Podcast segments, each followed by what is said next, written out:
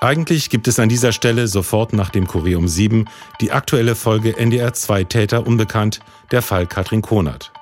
Heute ist das ein bisschen anders, denn es gibt in dem Fall eine aktuelle Entwicklung.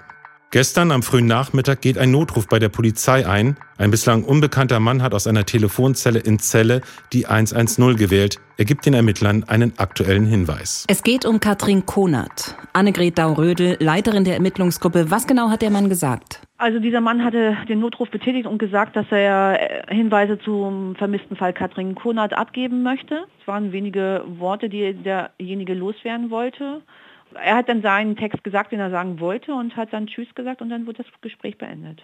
Und diesen Ermittlungen müssen wir jetzt erstmal irgendwie nachgehen und recherchieren.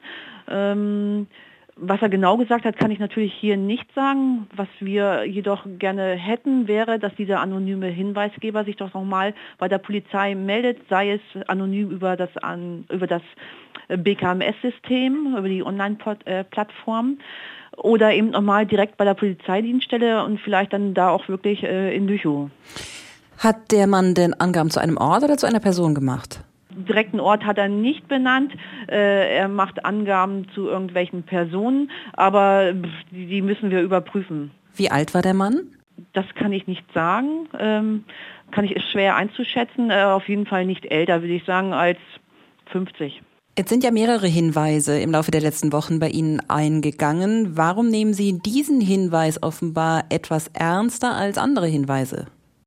Ernster den, nehmen wir den nicht. Wir nehmen den genauso ernst wie alle anderen Hinweise, die eingehen bei uns äh, bei der Polizei. Ähm, wir wollen natürlich recherchieren und ähm, möglichst schnell auch wieder in Kontakt mit denjenigen kommen, die uns dort Hinweise geben. Wie sehen denn jetzt Ihre Ermittlungen konkret in diesem Fall aus, nach dem, was der Hinweisgeber losgeworden ist? Das ist keine heiße Spur in diesem Sinne. Ähm, wie gesagt, es ist eine Spur und wir versuchen jetzt erstmal alles zu machen, auch dass wir da auch weiterkommen. Die Telefonzelle steht auf dem Bahnhofsvorplatz in Celle Neunhäusen. Die Bitte der Ermittler, der Mann soll sich nochmal melden.